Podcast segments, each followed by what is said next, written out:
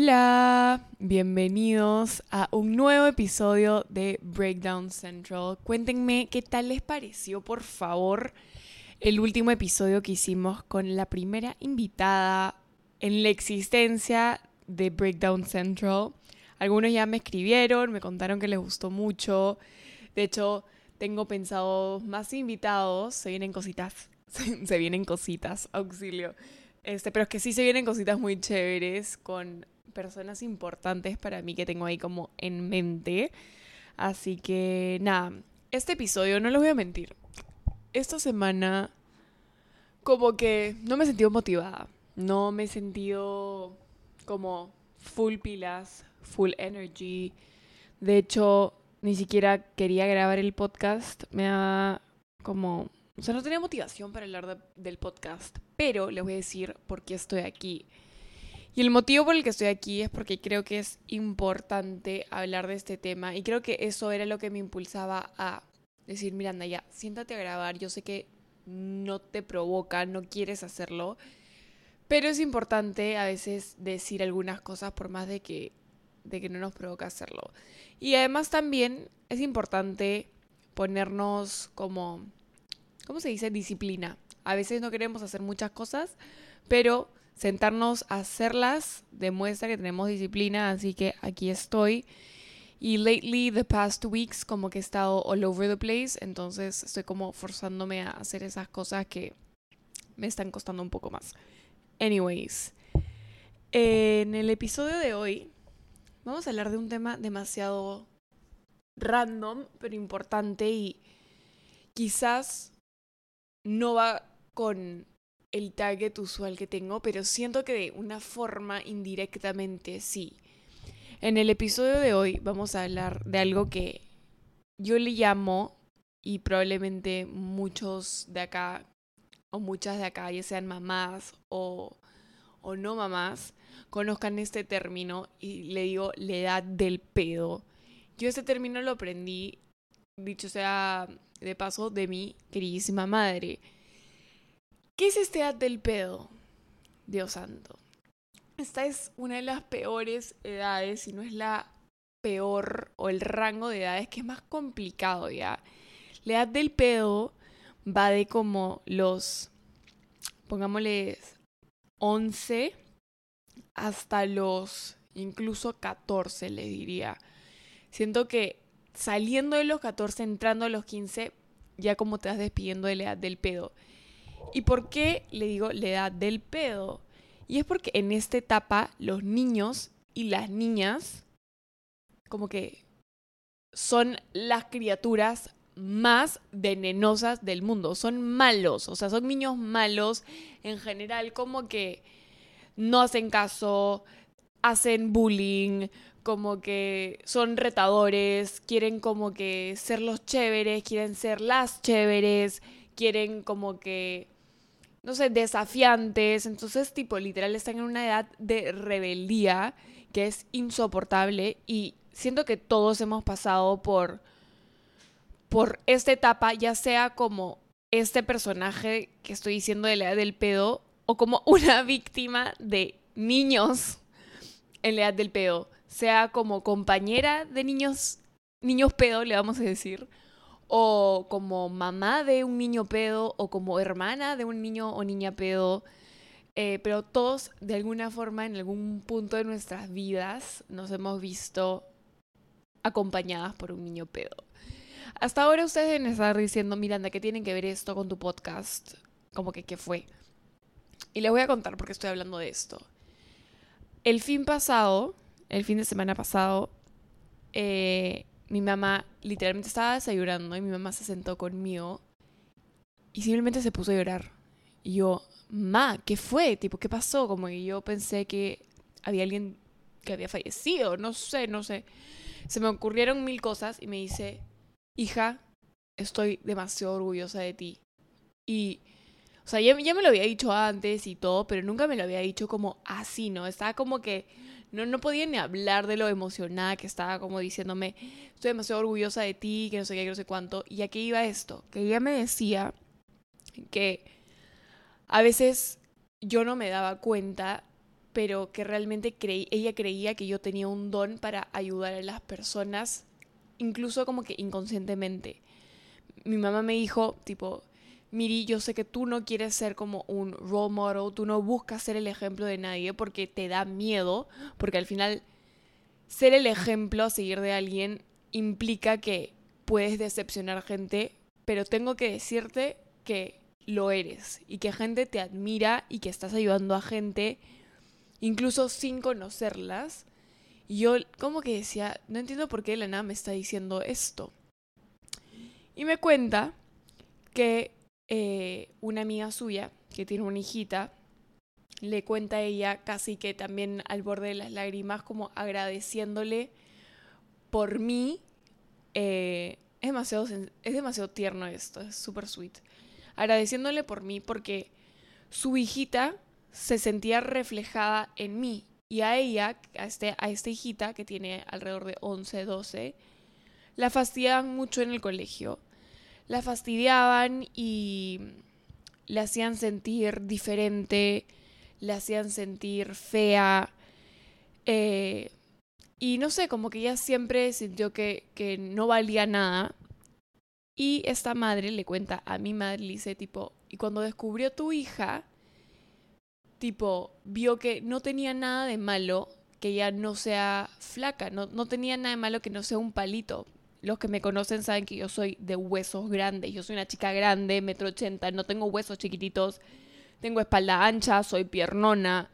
Em, y dijo, tipo, cuando vio a Miranda, en verdad, como que me dijo, mamá, yo me quiero vestir como ella, porque si ella se viste así y, y no es como que chiquitita, yo también puedo. Y es, y como que esta niña era una niña grande, o sea, para comparado a los de su promoción, que la hacían sentir como un monstruo prácticamente, o la hacían sentir mal, simplemente porque no era igual a ellos, que es literalmente la historia de mi vida. Yo siempre he sido la, la más gordita, la más grande, tipo de altura. Este, asumían que como era la más grande y la más eh, ancha, eh, también era la más fuerte, la más machona, cuando nada que ver, o sea, si me conocen saben que yo no soy así. Eh, y mi mamá me contó esa historia y me dijo, tipo, esta niña llevó a su mamá y le dijo, mamá, tenemos que ir a Sara y se compró el mismo outfit que tú usas así siempre, se lo compró para su talla, para ella, y cuando se lo puso se sentía divina, se sentía regia, porque se sentía como tú. Y como sabía que a ti no te importaba nada y que lo usabas con confidence y tal, ella se sentía confidence, confident. Mi mamá lloraba contándome esto y me decía tipo, estoy demasiado feliz porque me alegra demasiado saber que estás ayudando a niños y niñas menores. Y yo dije tipo, pucha ma, en verdad nunca como que ha sido mi intención ser el ejemplo de nadie, pero me alegro de por lo menos como que estar poniendo mi semillita en la vida de, algunas personas. Pero dije, este, esta historia me llevó al pasado y literalmente tuvo un Stan Raven moment, pero en vez del futuro me llevó al pasado. Y me acordé de los jodidos que eran conmigo a esa edad. Me puse como que en los zapatos de esa niña, de la historia que me contaba mi mamá, y reviví todo porque esa niña también fui yo. Y dije, como que tengo que hablar de esto en el podcast porque por más de que indirectamente puedo poner mi semilla simplemente siendo como soy y haciendo lo que hago, creo que podría ayudar un poco más como haciendo un episodio del podcast hablando de esta edad, porque al fin y al cabo yo sé que nosotras no tenemos 11 ni 12 ni 13 por ahí hay alguna que fácil tiene 14. En TikTok sí sé que tengo gente que me sigue menos, como esta, esta niñita que tiene 11. Eh, pero acá sé que no. Pero sé que acá sí hay alguien que tiene o un hermanito o una hermanita que tienen esa edad. O incluso tipo un hijo, un sobrino que lo quieren como un hijo. O alguien, un primito, que probablemente ustedes saben que ese niño o esa niña está en la edad del pedo y que es un chinchoso o una chinchosa, porque yo, tengo, yo he pasado por eso, donde decía como que, miércoles, qué fregado este niño. Y era probablemente mi, mi familia, mañas. Y era demasiado self-aware de que eran unos demonios.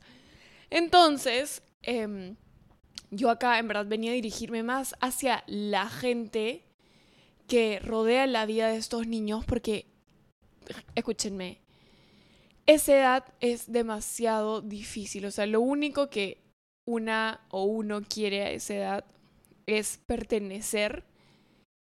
Y lo único que te repiten todos los días es que no vas a pertenecer y que eres rara, que eres fea, que eres gorda, que eres malísima en deportes, que eres tal. Yo lo he vivido. Yo tengo un episodio que les cuento que yo toda mi vida he sido The Duff.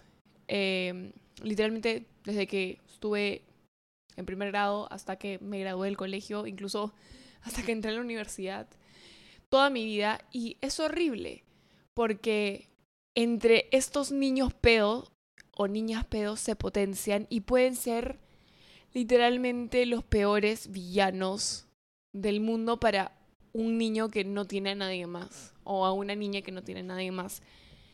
Y, y yo me puse a pensar y dije como que dentro de todo yo siento que no la pasé tan crítico en el cole, por más de que me fastidiaban, porque tenía un support system que me enseñó a defenderme. Y también tiene un support system que me enseñó a no hacer las cosas que hacen estos niños pedo, que le hacen daño y bullying a otros niños.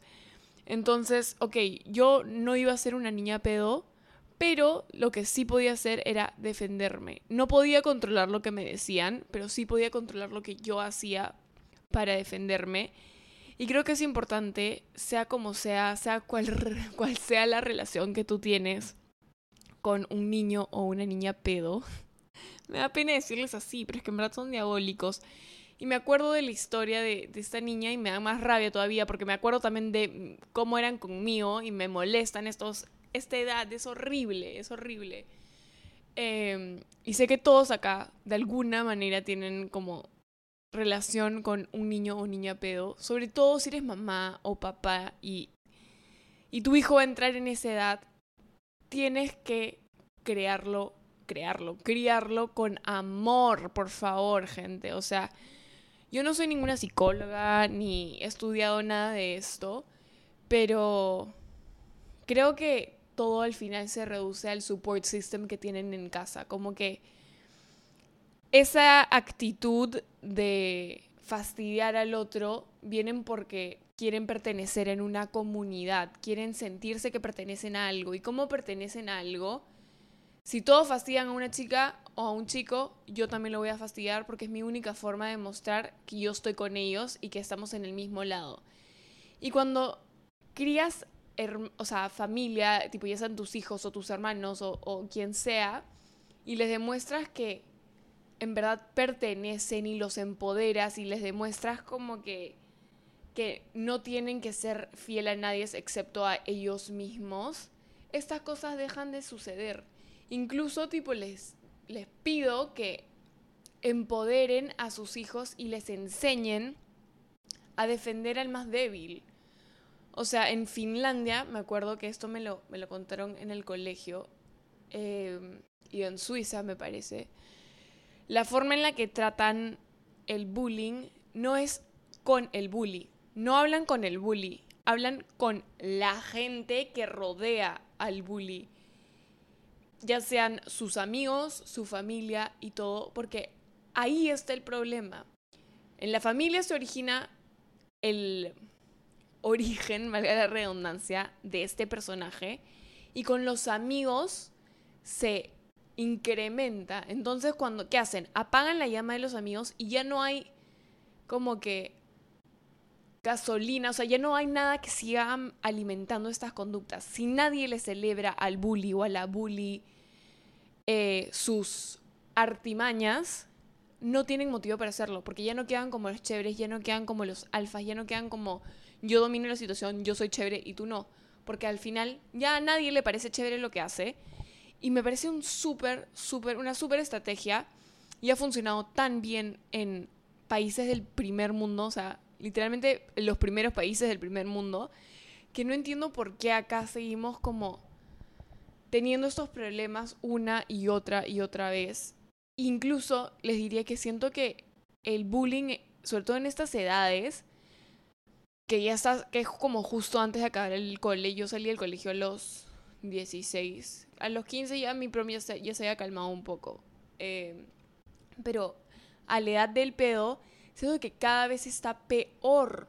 Y eso a mí me da demasiada pena porque normalmente, en la mayoría de casos, se lo agarran con gente que es inofensiva. En mi caso, yo no era inofensiva, pero igual se lo agarraban conmigo. Y por lo menos yo me podía defender porque mis papás me enseñaron a que hay que defenderse en la vida, porque si no, la gente te va a pisotear y tú tienes que defender lo que es tuyo, tú tienes que defender tus creencias y no dejar que nadie pase por encima tuyo. Yo agradezco demasiado como mis papás me, me criaron, me hablaron, me trataron siempre con amor, cosa que podía venir cualquier persona y decirme cualquier cosa y eso podía como que dañarme en el momento y ponerme triste en el momento, pero on the long run, como que los cementos y las raíces de quién soy yo como persona no se movían, estaban bien construidos, estaban bien instalados. Me podía como que tirar un puñete, me podía doler un rato y me volvía a parar y yo seguía adelante. Y ya sea para preparar a tus hijos emocionalmente de cualquier cosa que pueda pasar en el entorno o enseñarles a que hay que ser una sociedad con más empatía.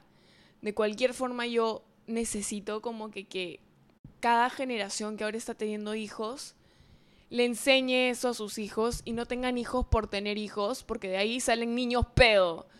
Eh, y, yo creo que es súper, súper importante porque al final todo se reduce a las casas. El, el niño pedo se vuelve niño pedo porque literalmente en su casa no recibió amor y en el único lugar que siente que pertenece es, ya sea en el colegio o donde sea que haga bullying. Y los demás simplemente son inseguros porque los siguen y también se vuelven niñas y niños pedo y hacen leña a alguien que es literalmente la persona más inofensiva del mundo, o por lo menos que no le han enseñado a defenderse y podría dejar de ser inofensiva si es que en su casa le hubieran enseñado a hablar por sí mismo. Y creo que muchas veces eso viene de las inseguridades de los padres, de calladita te ves más bonita, no te metas en problemas, acéptalo nomás, tus, ignóralos, cuando muchas veces eso no es suficiente. O sea, uno tiene que plantarse y decir hasta acá llegué para que te dejen de, molestar. Porque muchas veces, como a mí, yo no podía controlar lo que otros hacían. O sea, no los iba a desaparecer, no les iba a mandar un sicario, era una niña. Pero sí podía controlar lo que yo hacía por mí. Em, y eventualmente dejaron de molestarme, incluso muchos de los que me molestaban más hardcore cuando era chivola se volvieron mis amigos. Al final, todos igual maduramos y tal, pero en ese interim donde no hemos madurado todavía, es un fucking living hell, y se los digo. Siento que incluso hay más gente que va a poder corroborar lo que estoy diciendo desde un punto de vista de víctima que desde un punto de vista de puta, yo sí era una, una mierda y yo jodía a todos. Siento que incluso más gente ha pasado por el lado feo que por el lado de yo era el chico cool. Y eso dice demasiado de nosotros como sociedad y como les decía, me da demasiada pena porque siempre veo en las noticias y siempre veo casos de bullying en esas edades.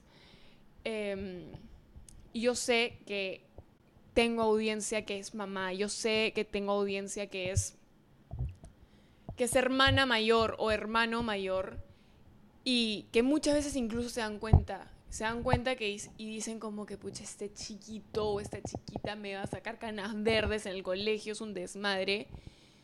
Y no hacen nada al respecto. Y si hacen algo al respecto, en verdad lo felicito, probablemente están creando unos niños y unas niñas maravillosas. Eh, pero cada vez que decíamos que si queremos tener hijos, tenemos que ser demasiado self-aware de que tener un hijo no solo engendrarlo, sino realmente como criarlo y enseñarle cómo son las cosas.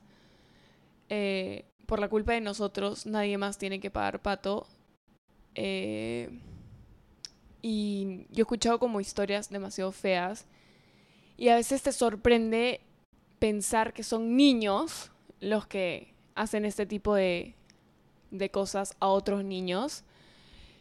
Y creía que era demasiado importante hablar de esto porque no hubiera hablado de esto si realmente no creyera que es importante y que afecta demasiadas vidas de incluso gente cercana a nosotros, como la hija de, de la amiga de mi mamá.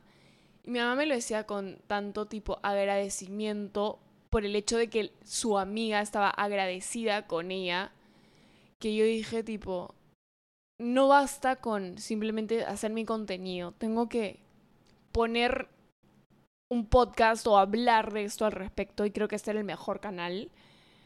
Sobre todo porque yo he pasado por eso. Si, no, si fuera una persona aislada al tema, si fuera una persona que no lo entiende, si fuera una persona que, que no estaba en los pies de ese niño o niña de 11, 12 años que lo molestaban todos los días de su vida, no estaría hablando de esto. Y también porque mi madre me pidió que hable de esto y, y de alguna forma cree conciencia en los entornos de, de estos niños pedo, de estas, como de estos personajes. También para que empoderen a sus hijos, les den amor, les den seguridad, los ayuden con su amor propio, que sepan que son queridos eh, y sean unas personas seguras cuando salen a la calle. Porque, como les digo, uno no puede controlar los personajes que, que están afuera, pero sí puedes controlarte a ti mismo, puedes controlar cómo respondes, puedes controlar cómo recibes esa información y si te rebota o si te queda, se te queda dentro como un veneno y te destruye. Y creo que eso es importante inculcarlo desde chiquitos y prepararte para el mundo porque el mundo no es color rosa. Creo que todos acá lo sabemos. Y, y hay como que, que preparar a, a los chicos. O sea, tipo, yo tengo hermanos menores y Creo que, de hecho, siempre hemos sido de los que defendíamos a los indefendidos. De hecho, hace un tiempo uno de mis mejores amigos eh, me mandó un párrafo, él vive en Italia, me mandó un párrafo gigante por WhatsApp escribiéndome y diciéndome, diciéndome como que, Miri, en verdad, gracias por haber estado ahí cuando nadie más estuvo en el colegio me acuerdo de nosotros dos solos, comiendo como que afuera de la clase de arte, ni siquiera en la cafetería. Em, gracias por hacer mi experiencia en el colegio un poquito más bearable. Y ese mensaje, te le juro que yo lo leí tardísimo, porque como tenemos diferencia de horario, casi me pongo a llorar. O sea, yo, en el momento yo lo hacía simplemente por un acto de amor, porque quiero a una persona, pero inconscientemente realmente está apoyando a alguien que necesitaba ser apoyado. Y creo que todos en mi familia siempre hemos sido así, hemos sido como que de defender a las personas o de estar ahí para, para la minoría. Eh, y creo que eso en verdad viene mucho de mi mamá, que siempre ha sido muy partidaria de, de los que no tienen voz, de los que no tienen como recursos para defenderse. Y eh, inconscientemente aunque no me lo diga verbalmente, creo que nosotros simplemente copiamos lo que vemos eh, en nuestras casas, en nuestros ejemplos a seguir. Y agradezco demasiado eso. Así que en verdad, no quería ser muy largo este episodio porque no es como mi contenido usual ni de lo que hablo, pero sí sé que tengo una audiencia ahí que puede hacer algo por estos niños pedo. no me puedo tomar en serio cada vez que digo niños pedo. Pero sí, es que esta edad es muy complicada y no sé quién se lo inventó, pero realmente es la edad del pedo. Eh, y sé que, bueno, terminando el redondeando la idea, sé que hay gente acá que escucha el podcast que ya sea un primito, un sobrinito, un hijito, hijita o alguien tienen que va o a entrar o que está en esa edad y siento que es importante como que estar atentos y estar aware, porque es una edad muy difícil y creo que es donde más necesitan como a alguien, sobre todo fuera del colegio, porque son unos años duros. No sé por qué esa edad es tan jodida. Si hay algún psicólogo, explíquenme. No lo entendía en su momento, no lo entiendo ahora. Eh, pero en fin, les mando un beso gigante y a buscar un mundo con menos niños y adultos, pedo, y más personas empáticas y amables. Les mando un beso gigante y los veo en el próximo episodio de su podcast favorito, Breakdown Central. Bye.